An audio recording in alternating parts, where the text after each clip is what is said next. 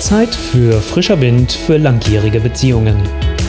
Der Podcast mit Impulsen rund um die Liebe, damit ihr euch wieder im Herzen berührt.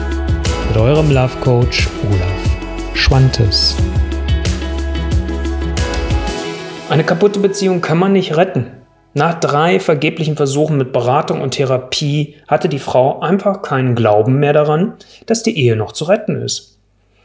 Und letztendlich suchte sie eigentlich nur noch eine Bestätigung für ihr Gehen, was innerlich schon so stark in ihr drin war. Das ist das, was mir eine Kollegin aus der Erziehungsberatung vor drei Wochen bei einer Weiterbildung erzählte. Aber lass uns doch mal gucken, was war eigentlich überhaupt los? Was war das Problem bei dem Paar? Letztendlich waren die letzten vier Jahre für das Paar verdammt anstrengend, weil sie nämlich ein Kind bekommen haben. Jetzt wirst du sagen, oh, wir haben früher auch Kinder durchgezogen. Und das ist immer was, wo ich sage, hey, jeder hat seine eigenen Belastungsgrenzen. Sie haben viele schlaflose Elternnächte gehabt. Das Kind war viel krank. Und es führte dann dazu, dass das Paar sich immer weiter entfernt hat und es war kein Verständnis mehr da. Beide hatten das Gefühl, du verstehst mich nicht. Und so ging das halt hin und her. Und so waren beide irgendwann an dem Punkt, dass sie gesagt haben, weißt du was? Unsere Ehe ist eigentlich nur noch ein Desaster. Und dann kam noch dazu, dass er unglücklicherweise gesagt hat, oder auch das Gefühl hat oder sich getraut hat, wie auch immer, dass seine Frau für ihn nicht mehr attraktiv ist. Seitdem das Kind geboren ist, hatte sie zugenommen und er fand sie einfach nicht mehr attraktiv. Was dann auf ihrer Seite verständlicherweise zum Rückzug geführt hat und sie irgendwann auch gesagt hat, äh, ich, ich lasse hier keine Nähe mehr zu, weil wenn du mich eigentlich nicht attraktiv findest, was machen wir hier eigentlich? Auf der anderen Seite hatte er einen heftigen Umgangston und ähm, wo sie sich letztendlich kommandiert fühlte und dann irgendwann zurückschoss, wo sie sich dann beide nur weiter aufstachelten und, als wenn das nicht genug wäre, in diesen vier Jahren hatte er auch eine Depression, worunter beide sehr gelitten haben. Und was war denn jetzt eigentlich nun überhaupt das, was beide überhaupt erreichen wollten? Und ich meine, das ist etwas, was die meisten Paare, die zu mir irgendwann kommen, eint. Sie wollten endlich wieder eine glückliche Beziehung leben. Die Frau wollte auch gerne wieder Nähe zulassen können, um überhaupt einen Weg zu finden. Kann ich mich in Richtung meines Mannes, selbst als sie diesen Glauben schon nicht mehr hatte, kann ich mich in Richtung meines Mannes bewegen? Wie finden wir beide zusammen eine Kommunikation, einen Weg, wie wir über uns sprechen können, dass wir uns ernsthaft erreichen und nicht jedes Mal verhaken und nicht jedes Wochenende miteinander streiten? Und da waren sich beide schon sehr bewusst, dass die in den vier Jahren sehr viele Verletzungen gegenseitig geschaffen haben. Wie verdammt nochmal schaffen wir beide das? Dass wir diese Verletzungen abschließen, dass die uns nicht im Wege stehen, weil da waren sie schon sehr bewusst. Was war jetzt die Lösung, die beide für sich erstmal gefunden hatten? Sie sind losgegangen und haben, die Frau hatte in der Zeit, als der Mann die Depression hatte, war das die erste Therapie, wo sie erstmal alleine war, um sich Unterstützung geholt hat. Das hat ihr bedingt geholfen, weil sie dann für sich gemerkt hat, okay, ich muss mehr auf mich achten, aber sie hat halt keine Instrumente für sich gelernt. Wie kann sie mit den Emotionen umgehen? Wie kann sie ihrem Mann auch begegnen, unterstützend, aber auch gleichzeitig eine gute Grenze setzen? Und ähm, als sie dann das erste Mal selbst gemeinsam losgegangen sind als Paar, ähm, haben sie für sich einen Berater gefunden, der sie dabei unterstützt hat, dass sie letztendlich sich auch wieder erreicht haben in der Kommunikation. Sie haben sich das erste Mal wieder zugehört. Sie haben viel miteinander gesprochen und auch reflektiert. Was er vor allem dabei nochmal gelernt hat, ist, und das war ein riesen Aha für ihn, dass seine Liebe an Bedingungen geknüpft war, nämlich dass sie sich wieder attraktiver letztendlich fühlt, ausstrahlt. Ja, auf der einen Seite könnte man sagen, ans Äußere gebunden, aber nicht nur. Ähm, und äh, dass, dass, dass sie daran arbeitet. Und da hat er gemerkt, Mist, meine Liebe hängt ja an dieser Erwartungshaltung dran. Also es klingt alles danach, als wenn sie auf einem guten Weg unterwegs waren. Jetzt gab es aber folgendes Problem und was passierte da? Sie haben nur miteinander geredet und sich gut zugehört. Das war ja schon mal viel mehr, als sie beide vorher hatten. Aber was letztendlich fehlte in dieser ganzen Zusammenarbeit mit den Beraterinnen oder mit dem Beraterpaar, war, dass die Umsetzung im Alltag fehlte. Also wie können die das integrieren? Das ist ein Paar, wo beide berufstätig sind, beide sehr angespannt sind, beide in Führungspositionen sind und wo auch zu gucken war, okay, was ist eigentlich überhaupt an Zeit da? Sie haben nichts Handfestes für sich an die Hand bekommen, ähm, um entsprechend Dinge auch umsetzen zu können. Also Handfestes wie bestimmte Kommunikationsformen, aber auch Hausaufgaben. Auch wie können wir letztendlich konkreter in unseren Gesprächen werden und nicht nur, wenn wir mit einem Berater zusammensitzen, dass es dann funktioniert. Das Thema Mindset ist gar nicht vorgekommen. Sie haben nichts irgendwo mit an die Hand bekommen, wie können wir eigentlich einen Umgang mit unseren Emotionen schaffen. Also was passiert, wenn wir uns so verhaken. Gerade am Wochenende war das immer wieder bei denen. Und zu guter Letzt war auch letztendlich für die Kommunikation nichts dabei, wo sie irgendwo ein Tool, eine Technik gelernt haben. Und geschweige denn, dass letztendlich irgendwo das Thema der alten Verletzungen thematisiert wurde. Weder zu Beginn, dass gesagt wurde, wir gucken da nochmal hin, noch dass das in den Beratungen war. Also insgesamt fehlte für das Paar so ein roter Faden, wo sie sich wirklich an die Hand genommen fühlten und ähm, letztendlich damit das Gefühl hatten, am Ende des Tages sind wir doch alleine. Was musste dann passieren, gezwungenermaßen? Man kann fast immer die Uhr nachstellen. Sie sind in den Machtspielen drin geblieben. Sie haben weiterhin sich gefetzt wie die, wie nennt man das immer? Ich vergesse das jedes Mal. Jedenfalls ordentlich gefetzt und äh, wie die Rohrspatzen so. Und letztendlich war es dann am Ende so, dass sich die Hoffnungslosigkeit bei beiden breit gemacht hat. Sie hatten keinen Glauben mehr an die Veränderung. Und was das Heftigste letztendlich war, was ich dann später von dem Paar erfahren habe, sie hatten schon die Scheidung eingereicht. In diesem Fall, die Frau hatte schon die Scheidung eingereicht, sie hat die Papiere mitgemacht, sie waren unterschriftsreif. Und nur durch ein gutes Gespräch, was sie zu dem Zeitpunkt hatten, ging es nicht weiter in dieser Scheidung. Aber sie waren um Haaresbreite genau davor. Und für die Frau war es letztendlich, dass dieses Gehen wie ein Befreiungsschlag ist, raus aus dem Drama, raus aus diesem immer wieder Verlieren. Und der Mann war eher auf der Seite und hat gesagt, aber ist es nicht das Beste, wenn wir für unser Kind zusammenbleiben? Ist das nicht eigentlich das Beste? Ja, wir können uns irgendwann trennen dann, aber es wäre doch gut, wenn wir das nicht mehr hatten. Und ähm, das ist das, was letztendlich passierte. Und es ging weiter. Es gab jedes Wochenende Streit. Es gab kein Wochenende, wo es nicht schon morgens, Samstag morgens beim Frühstück nicht schon losging, dass es den ersten Streit gab, weil es auch letztendlich ähm, auch die Probleme gab, ja, wie machen wir das eigentlich mit dem Freiraum, mit der Erholung? Beide, wie gesagt, in verantwortlicher Position. Und das Kind dazu, was häufig krank war.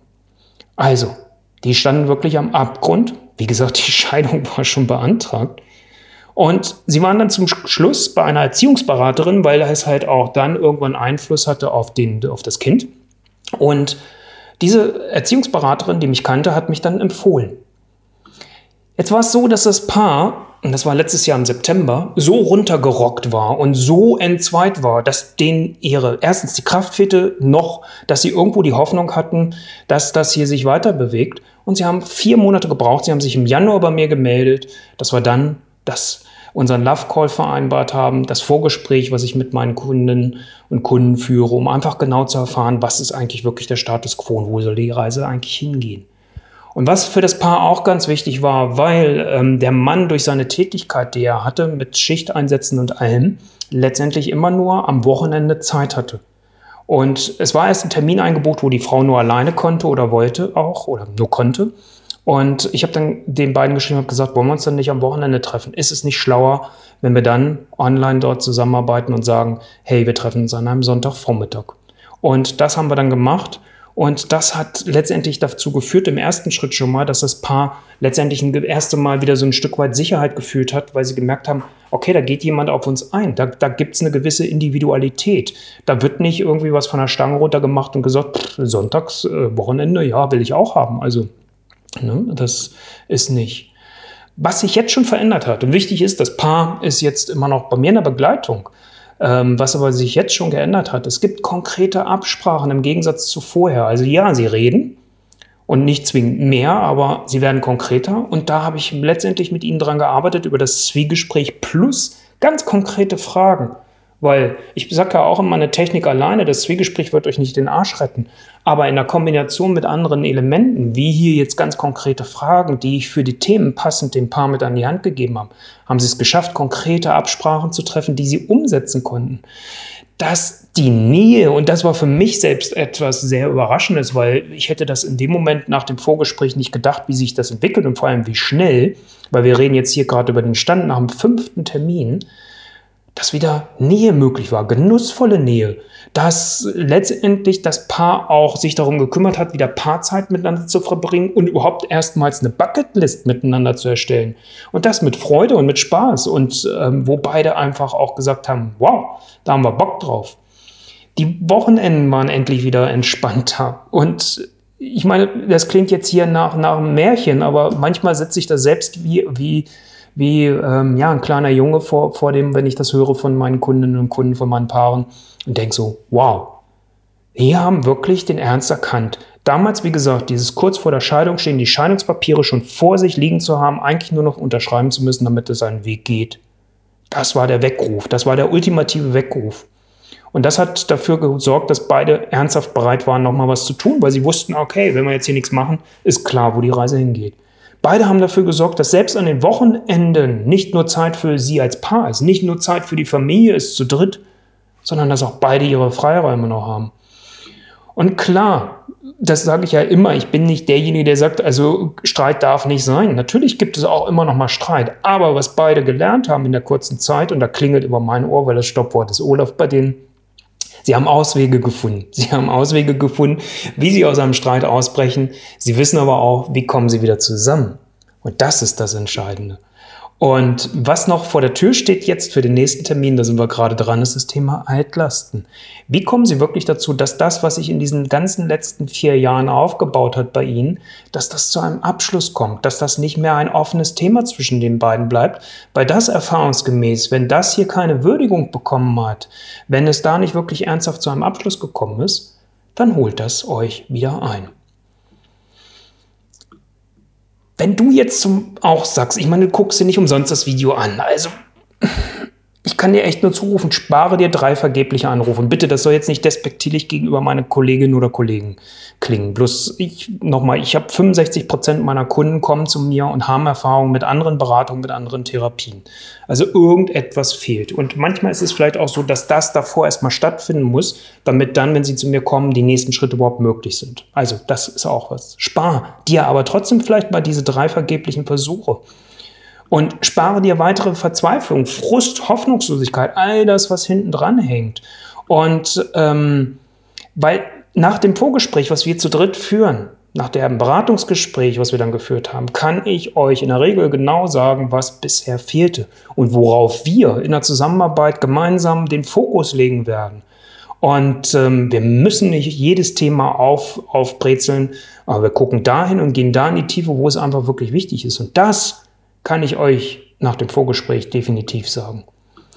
Und dadurch, dass du das Video bis hierhin geguckt hast, beziehungsweise die Podcast-Folge bis hierhin auch gehört hast, ist doch klar, du hast die Hoffnung nicht aufgegeben, sonst würdest du dir das nicht anschauen. Also tu doch bitte alles dafür, um deine Beziehung zu retten. Und dass wieder ein freudvoller Genuss im Vordergrund steht bei euch und nicht Frust und Hoffnungslosigkeit. Und deswegen bucht ihr den kostenfreien Love Call und ähm, lasst uns gemeinsam eure Situation miteinander analysieren. Lasst uns gucken, was ist euer Status quo. Und vor allem, das bringt ja nur halb was, lasst uns auch gucken, was ist der Fahrplan für euch. Und in welchen Schritten setzt ihr das um? Was ist erstens euer Tempo? Was sind wirklich eure Themen da drin? Weil es ist keine Lösung von der Stange. Die hilft euch nicht. Und was mir immer ganz wichtig ist, wir müssen zusehen, und das ist der Gradmesser, weil das ist das, was am Ende des Tages zählt, die Umsetzung in euren Alltag. Wenn das nicht funktioniert, dann hat das Ganze keine Chance. Und deswegen ist das mein oder mein Punkt, wo ich immer darauf achte, wo ich hinterher bin, wie sonst was. Ich sage immer, ich bin der freundliche Terrier, wenn ihr mich beauftragt. Und ich achte mit euch darauf, dass ihr das wirklich umgesetzt bekommt. Und dass wir gemeinsam das, was im Weg steht, aus dem Weg räumen. Und wenn ihr das Gefühl habt, auch nach unserem Beratungsgespräch, yo, das passt, wir kommen mit dem Typen klar, ja, wir wissen jetzt, das ist so ein Terrier und da kann es auch mal vielleicht unangenehm werden, dann starten wir in der Regel auch gleich, weil das ist mir auch wichtig. Ich will nicht mit euch ein Gespräch geführt haben und dann ein halbes Jahr später können wir erst loslegen. Ich habe mich so aufgestellt, dass wir in der Regel innerhalb von zwei Wochen starten können. Alles für eure glückliche und erfüllende Beziehung. Darum geht es doch am Ende. Also buch dein Love Call olaf-schwantes.com, da findest du alle weiteren Informationen und ich freue mich auch dich und euch auf eurem Weg zu eurer glücklichen und erfüllenden Beziehung zu begleiten.